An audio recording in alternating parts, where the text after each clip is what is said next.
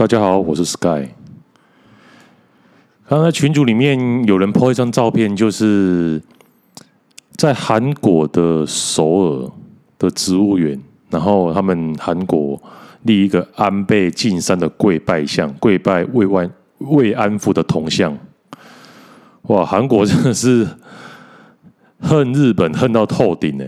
这好像是真诶真实的新闻，真实的照片呢。所以他们说高丽棒子耻笑台湾人这么舔日，不是没有原因的，因为他们对日本真的是恨之入骨。日诶，韩国很恨日本啊，但是对中国蛮舔的。像之前那个美国是众议院议长嘛，那个裴洛西去韩国的时候，韩国总统不是说他去度假，然后没有空见他。这这个这个是对中国表明忠心呢、啊，因为一因为那时候其实韩国的基因内其实都一直很舔中的，在明朝的时候，日本我记得是丰臣秀吉好像不是要入侵，是入侵韩国嘛？他跟韩国的刚开始讲说他要。假道入唐啊，就是借那个韩国，然后要入侵明朝啊。结果韩国不理他，结果隔年他就发动战争侵入侵入那个朝鲜了。啊，结果韩国就跟明朝求救，结果明明诶、明朝也有出兵救他了。啊，结果这个结果就是明朝的。经过这一次的战争以后，元元气大伤啊，导致他们过了五十年后，明朝就灭亡了。那后来那个韩国的那个国王还很感谢明朝，还还有一个国王说他的年号是什么？万历年后几年？万历年后一年，就是要感谢万历皇帝出兵去救他们。所以说，韩国的心理是的历史的因素，加上基因的记忆，对中国还是有一份觉得他是有恩情在的。然后今天早上重大新闻就是周玉蔻跟黄文威在法院面前吵架，这个就跟小学小学生吵架没两样。真实的新闻往往比小说还还还要精彩啊！然后有人就说，只有黄义交能压得压得住周玉蔻啊。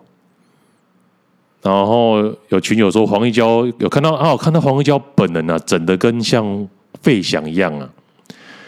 其实我翻出黄义交年轻时候的照片，他真的是气质，然后长得又高，简直是说是风度翩翩来形容啊。如果他真的跟能像马英九一样没有绯闻的一样，没有绯闻一样直攻大卫啊！所以说马英九长得这么帅又没有绯闻，很厉害啊！很多人谣传他是 gay 啊，但是 gay 也是有欲望的啊！所以马英九选举完全没有败绩，他没有败过啊！他选两次市长、两次总统都赢了啊，对啊，因为毫无攻击点。然后又长得帅啊！你长得帅，让人赏心悦目，妇女妇女票就是你的铁票仓了。看那个新闻啊，说今年的租屋补贴好像延期了，延两个月，因为本来行政院今年开办三百亿扩大租金补贴专案，但是到八月底只有二十七万户申请。他的目标是五十万户啊，啊，所所以只好再延两个月啊。但是，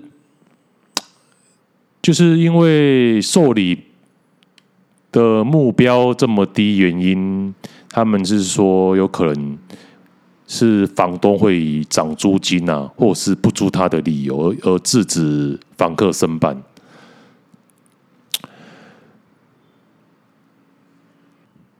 然后有一个诚信的包租公哦，他有七十间套房啊。他说他的房客没有一个人去申请补助。他说他会跟房客先讲明说，我房租算你便宜一点，然后你不要不要去报税。然后他说啊，你就问他说啊，你会不会被怕说房客偷偷去申请补助而被查到，然后补你的税呢？然后他就说，假如他这一栋有二十间套房出租嘛，他会先报五间。啊，万一真的是有房客去申请补助的话，害他的包租公身份曝光了，他也只算是漏税，而不是逃税。就算被查到，也只是补税而已。他的意思就是说，他不是完全都不报，他至少报一点点。然后一点点的话，你就你在法律上的话，在税法上的话，你你就不是说没有申报啊。如果你完全没有申报的话，你是要补税加罚啊。如果你有申报了，他只是申报一部分，一部分没有申报，他会说哦，他他会说我漏报了啊。漏报的话，只有补税额，对啊，就只有补税而已，而不会被罚。所以这个包租公算是蛮聪明的。现今而言，租客往往没有把租金的费用报在所得税里面扣除，原因是因为租金的那个扣除额其实太低了。因为一般标准扣除，诶，扣除额就十二万了嘛。啊，如果你列举，因为标准列举只能择一嘛。啊，你标准就不用举什么单据出来啊，就直接扣十二万了。你如果诶选列那个标准的话，啊，如果你选选列举的话，列举里面有租金扣除额啊，还有保险之类的啊。他租金有可能他一间房子一个月租八千，然后一年也才八千除以十二是乘以十二是九万六嘛。他租金扣除也只能。扣除九万六啊，啊九万六跟标诶、标准，不用拿出单据，直接十二万，他直接当然是选标准啊，啊所以根本没有人会把租金的费用拿出来扣抵，导致于房东的身份一直都被隐藏啊，不会被政府发现呢、啊。除非个方法就是说，你租金的扣除我已经可以乘以乘以二哦，我一个月租租那个八千块。啊，我可以一年是九万六嘛，啊，可以乘以二变十八万，你十八万就超过你的标准扣除十二十二万的，他们就会敢拿出来报。你设的设置门槛如果这么，因为标准扣除额实在它的金额比较高啊，所以他们直接往往都会选择标准扣除额，除非除非把你你把列举里面的那个租金扣除额，你可以把它倍率乘以二的话。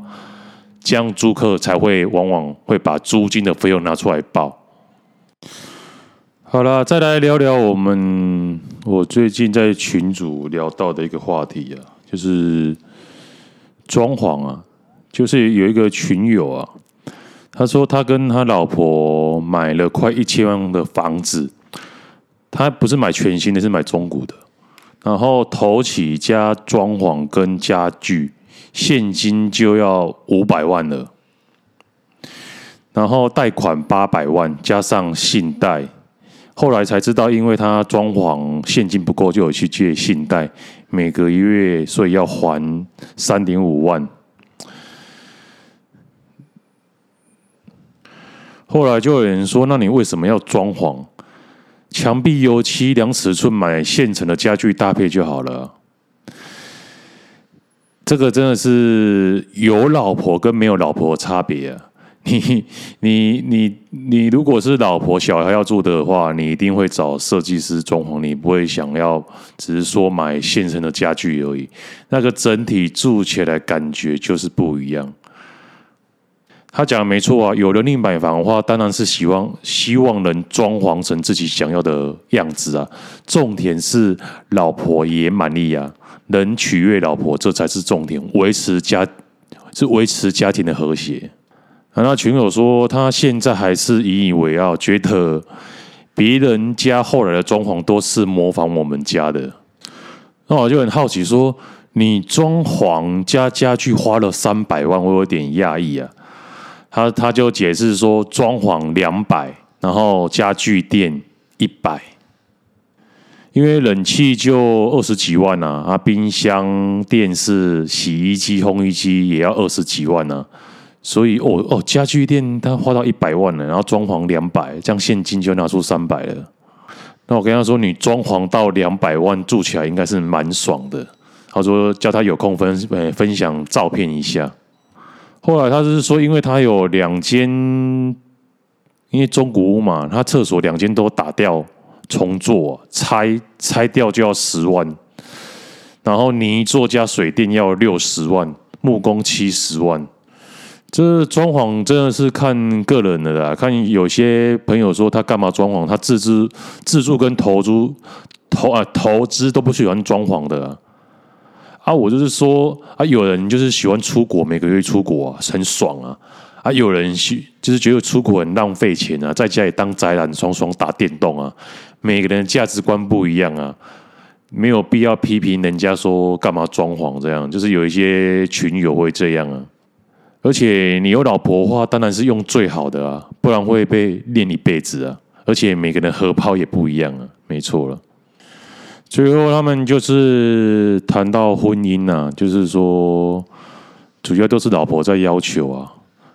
如果爱老婆的话，买单不就是当然的吗？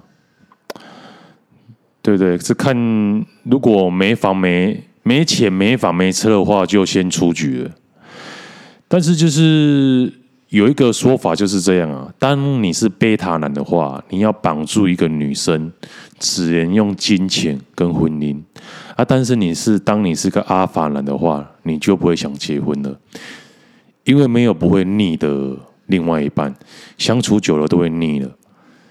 阿凡人的代表就是里奥纳多啊，最近你要看他他的新闻啊，想换口味又，如果你已经结婚了。然后又偷吃的话，就等着被告离婚分是分财产了。所以里奥纳多很聪明啊，都不结婚啊，女友一个换一个。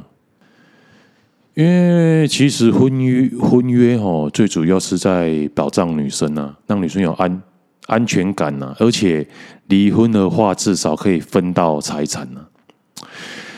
如果没有那一纸婚约的话，分手的时候他们也只是男女关系的而已。然后就有人提出说，大概就是女生需要某种东西之类的，掏钱不到会影响到你的生活，但是有感你还是会付这个界限。我就说你是用钱来衡量吗？他说支援、时间都可以。那我说那这样郭董最爱他老婆啊，我们都不爱自己女友了。我说。爱所谓的爱，应该是说买东西的时候，再买个东西会想到对方，说哎，对方需要。然后当发生地震的时候，会想说，哎，对方在别的地方，担心他有没有怎样。然后看到一些网络上健康资讯，类似怎样的，会想跟对方分享。这种无形的才叫爱吧。而且你说花钱给对方花，现在女女友啊、女生比男生的会赚的现在多的是。因为台台湾毕竟是一个女权社会，对女生相对会，应该是说怎样？女生生活在台湾相对比较比较公平，比较优势，因为我们台湾对女对女性的相对而言来说还是比较友善的，比起日本、南韩、大陆，甚至于欧美，所以女生在台湾。生活在台湾是比较有优势的。你看一堆保险业、房仲业，女生哪一个女生？很多女生都是开宾士啊，自己就自己就可以赚的钱。所以你要用钱是无法满足女生的。现在女生已经都很会赚了，而且有很多富二代的女生用钱追女生吼，就像砸钱给直播主一样，都是笨方法。如果要追到真正的高富美的话，你不是靠的，你不是靠物质啊，而是要靠男人的内在力量啊。哦，最后听他说，如果你要内内在力量要提升的话，你可以去看 U，我之前有推荐过的 YouTube 那个瑞恩的情感 TV 啊，他直播差不多上百集啊，看完的话，你可以差不多略懂一二啊。如果要更进阶的话，他好像有在卖课程哦，课程蛮贵的，一套一万至四万哦，可以自己去去那个斟酌。但是我听说有些群主有在卖他的盗版啊，一一套好像卖两 两百至五百，但瑞恩是大陆人啊，可能不是各位不会知道。如果知道的话，他可能会气死。但是这个瑞恩的人生的观，还是人生观跟处事之道，我们其实也可以去学习的，可以多听听，哎，没妨啊。因为人生在世的话，就是在学习啊。而且我看他光在卖课程，我估计他年收万破千。重点是不用缴税，因为他是大陆人啊，而且他的金流都不会去查到啊。所以去看看年收入破千的人的直播，他到底在讲什么？这个也是一个学习之道。然后就有人提到说，我们隔壁群主有一个叫许神的，应该他说。这个境界只有他能领略吧？肯定说能领略瑞瑞恩这个境界。我说不可能啊！许大他是贝塔男啊，人家瑞恩是很自律的，不烟不酒，每天健身，而且而且还有一个厨师帮他做饭。他他说哦，他是直播讲的啊，他说他的身体哦，他嘛不是，他说他每天可以做爱一至三次。我说的是每天哦，不是说哦某一天可以做啊做做坏三次以上，而且他每天都约新的妹子，因为他的工作就是教人家情感，而且他认识的妹子大部分都是路上搭讪的，都是靠着他的内在力量、个人魅力，而不是靠钱去砸出来的，去砸女生。一般的女生，一般的男生呐、啊，说错了。一般的男生，你叫他搭讪，路上看到有正妹都不敢呢、啊，大多都只能回家自己打手枪啊。男生就是出生来狩猎的。我跟他们讲，刚刚那许大，他许大连自己的身体都没办法自律的，他变这么胖了。你跟他一一天到晚有人在吹捧他，说他多屌多有钱，我也只能笑笑啊。人家成功的企业家，你比如说郭台铭，他每天第一件事起床就是去跑步。对对，人家这么有钱，都这么自律了。如果有钱，像有人就说有钱屌就大的话，那高富帅就能睡无数妹了。那这样的话，吴亦凡就不会被关了啊，因为他就是骗炮啊，没有魅力，没有内在力量，只靠一张脸帅跟钱去骗炮。就是不要骗炮，你不要给做不到的承诺，你知道吗？你说要跟他交往啊，甚至说这结婚啊，只是结果目的只是为了骗炮而已，那最终你就会死得很惨了。你靠着话术，就只能暂时吸引到啊，你无法长久的，无法持续啊。然后有人就提到一个 AV 男优叫清水健的，他也可以每天三次。啊，我就说清水健年收百万，不同级别，那边是年收千万，然后要出来教课，然后他是靠自己的卖自己课程，然后身体可以维持这么好。啊，清水健是一个 AV 男优，他可能年收都不到百万呢，怎么跟年收千万的比？然后他是说他是讲做爱这件事情，那又不同级别，两个人无法。无无法相诶相提并论呢，不然很多足科的肥仔年收也是百万啊，那也是在家里打手枪而已啊。你跟他说他有钱，那有什么屁用？那就有人问说，那巴菲特是阿法男吗？然后他说，有人说不是，他很喜欢吃垃圾食物，然后可能还乱掉。我是不知道他是不是，我知道他很喜欢喝可乐啊，每天一杯啊。而且巴菲特他的私人生活我是不知道，他是有写自传，但他他自传，你自己写自传当然是写自己好的地方啊，你不会像是其他人，可能王力宏或者是罗志祥已经被狗仔拍到揭露的。但是我知道巴菲特好像他是生活白痴啊，但是他旁边都有一个照顾他的一个女生呢。好像也不是他的妻子，我之前有看自传有看到，那之前很久之以前看的，所以我没办法评断他是不是阿法，因为阿法跟贝塔，你要真正了解他的生活，甚至是他的朋友，你才有办法做出全面的评断。像我之比尔盖茨很有钱嘛，但是我之前看到好像比尔盖茨被爆料说，有一个比尔盖茨的员工爆料说，比尔盖茨还约他，然后还跟他调情，然后他最后打枪比尔盖茨，因为比尔盖茨就只光有钱呐，他没有个人魅力啊，所以他在把妹这一块而言，他不是阿法，他是贝塔。所以回到刚刚那那个探讨点，说吴亦凡是阿法吗？我觉得他是骗炮了，所以他不是阿法。然后王力宏是阿法吗？王力宏的话，我觉得他是半个阿法，因为他至少没有骗炮，没有被关，没有像吴亦凡被关。那罗志祥是阿法吗？罗志祥。我觉得他是欺骗女友啊，然后被抓到。我觉得不太算是，因为他连自己的女友都搞不定了。那这样有人说，那王力宏也不算啊，因为他连前妻或者是老婆都搞都搞不定啊。那我就语重心长的说，因为李瑶说过一句话：前妻是最恐怖的动物。然后王力宏遇到了。所以他可能只能算是半个阿法。是如果当是老婆的话，王力宏或许还可以搞定啊。但是他们离婚了，离婚的话，女生只会跟你玉石俱焚啊。但最后我就最后下一个结论，我说追根究底，我认为王哦还是个阿法兰啊，因为他能搞定徐，然后能跟许从年轻到现在。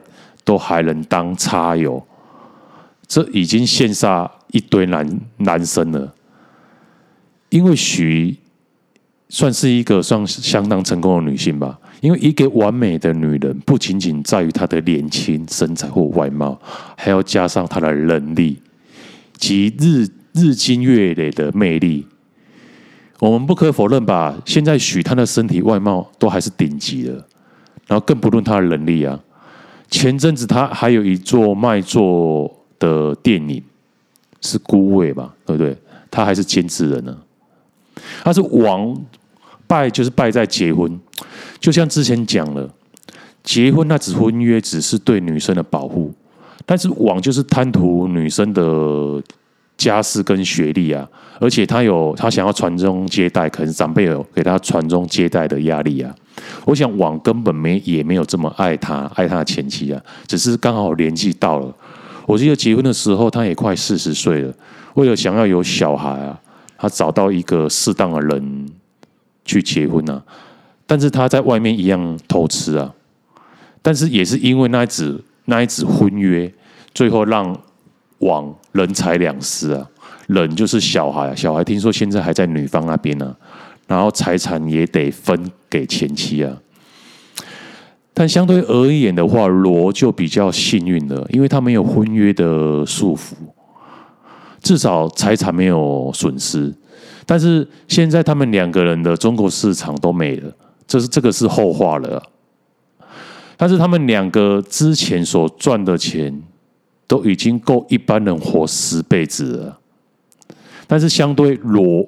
罗跟王而言呢，罗没有王这么优秀啊，因为王外遇的对象可以说上都是我们叫出名字的，然后罗只能玩一些小模或者是整形的人，也不认真讲是小魔，所以就结论来说，我觉得用用阿法程度的话，我觉得王远大于罗啊。当然了，王可是音乐才子，音乐性的话。王真的只能说是吊打罗啊！这这些观点结论，我也是最近这一年在看瑞恩的视频，是所以才被启发的。然后还还有群友提出来说：“哦，他说怎样？他说跟同事讲，幸好你当初有买房啊，不然你现在买不到。你看你现在买房，你你现在至少赚了诶两百万至三百万。”那我就有一个问题啊，我是说，如果你自住的话，房价涨到底怎么可以赚到钱？第一个就是真贷，因为房价涨了嘛，你可以增贷出来，然后出来投资啊，啊，投资完肯定就是会赚到钱了啊，第二个方法，把它卖掉，但是房价也涨了啊，你要买其他地方更大的、相对区域方便的，一样要付出更多的钱啊。那怎么样叫做赚到啊？对啊，所以有一一直有这个疑问、啊。自住房价涨了，根本关你根本不关你的事情、啊。除非你当初就买两间呢，涨涨了你就卖掉一间，然后去外围可能蛋白区又找比较便宜再买，再等，然后涨了再卖啊。你只能这样啊。如果你只买一间的话，你怎么可能赚到钱？所以一直有群主人说：“哦，幸好我买什么？你买了，你你至少赚到了。你自住的话，跟追根究底的话，根本没有办法算是实质的赚到钱。”好，最后又聊到说，有一个朋友说，他刚才不是说他装潢花了两百万吗？他说他他花了装潢花了两百万被，被就是被骗了。啊，我就跟他讲说，哎，不是每个人都像你一样。有自己的功能，一般人如果一般人不被骗的话，装潢业早就倒光了。因为不是每个人都像你一样精的。然后最后那个有那个装潢的人就跳出来讲说，他是后续朋友有装潢啊，虽然看起来没有很多，但是价钱都比我家还高啊。但是也有可能是材料用料也有差。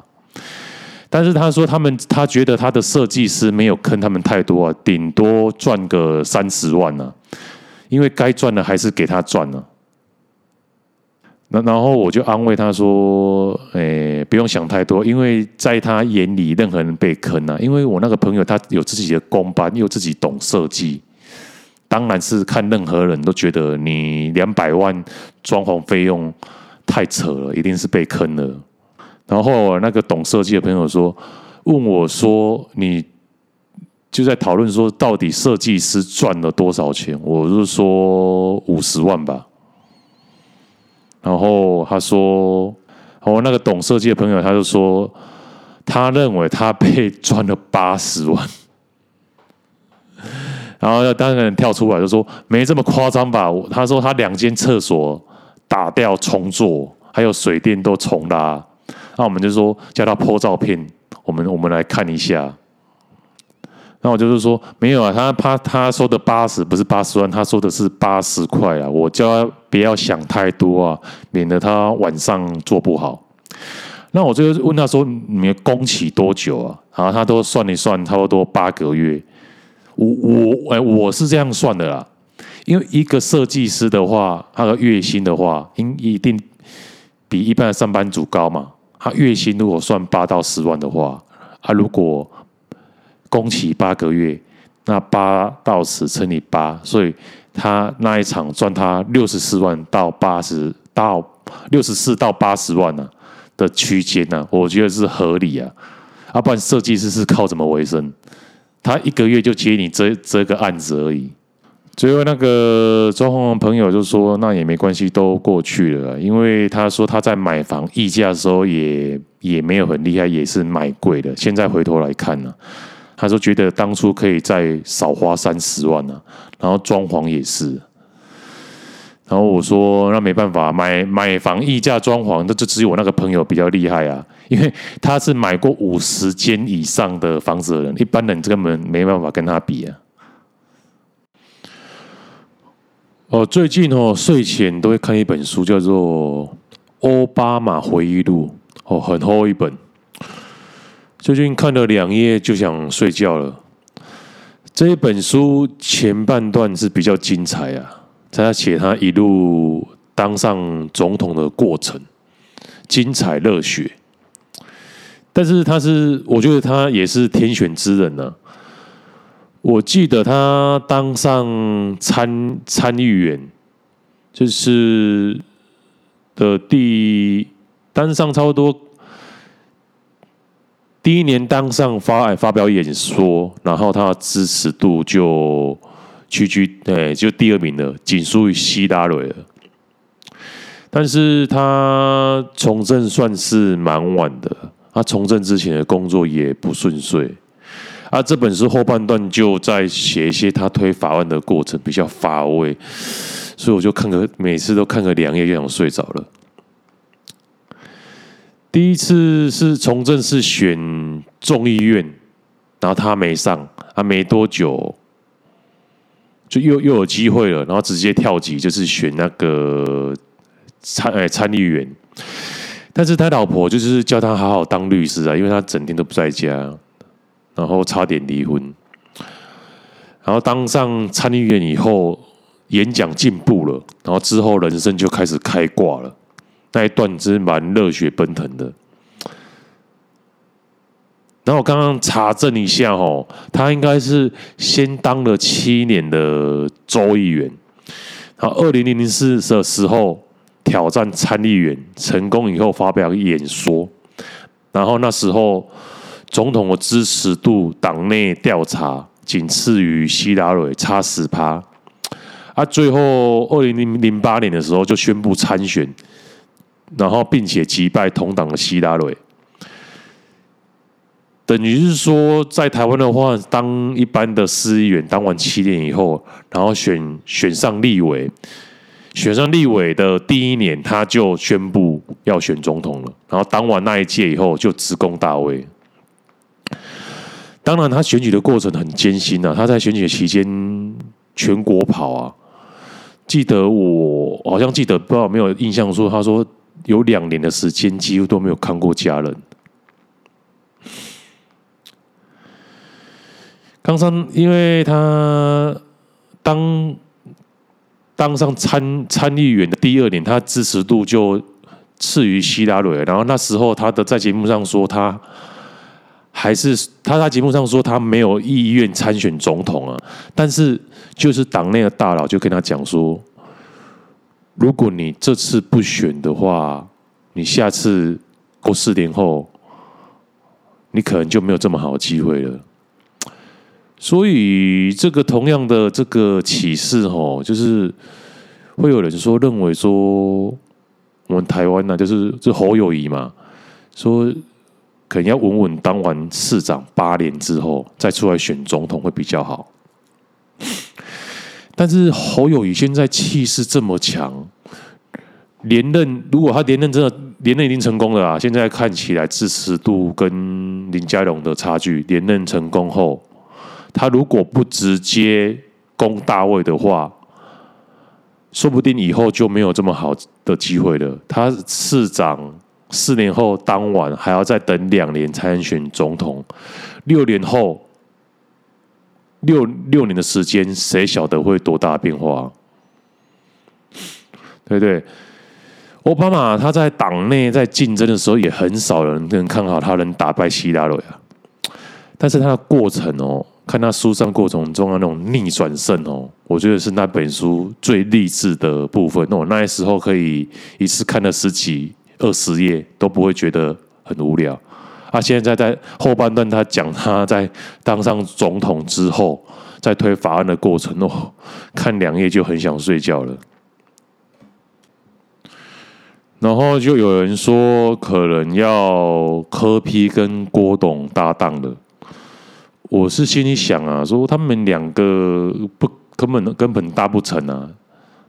哦，他们两个的个性，谁谁肯搭，谁肯当副手啊？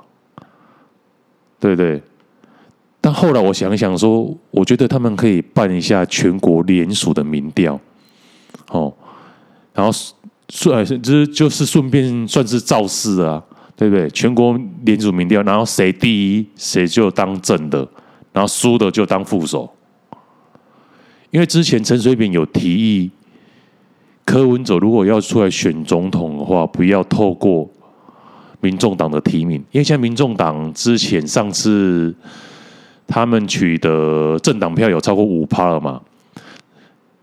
因为规定是说政党票如果超过五趴的话，那个政党可以直接推选总统候选人，就不用经过联署。但是阿扁是推建议柯文哲说用联署的方式，因为全国联署的话可以顺便造势。因为柯文哲也没钱啊，民众党没钱，没钱造势啊，他也透过联署的方式。但是柯文哲有回应啊，他说他不太想，因为虽然阿扁说的对啊，但是这个有点太全抹了，因为他明明就可以直接用民众党提名当候选人，为什么还要用联署？然后用其其其实最主要是要造势。他后来觉得太这个这个想法不错，但是太过权谋了，也是不太符合柯文哲柯比他本人的人设。好吧，我们这一集就录到这边。This is Sky，see you next time。记得帮我点赞加订阅，拜拜。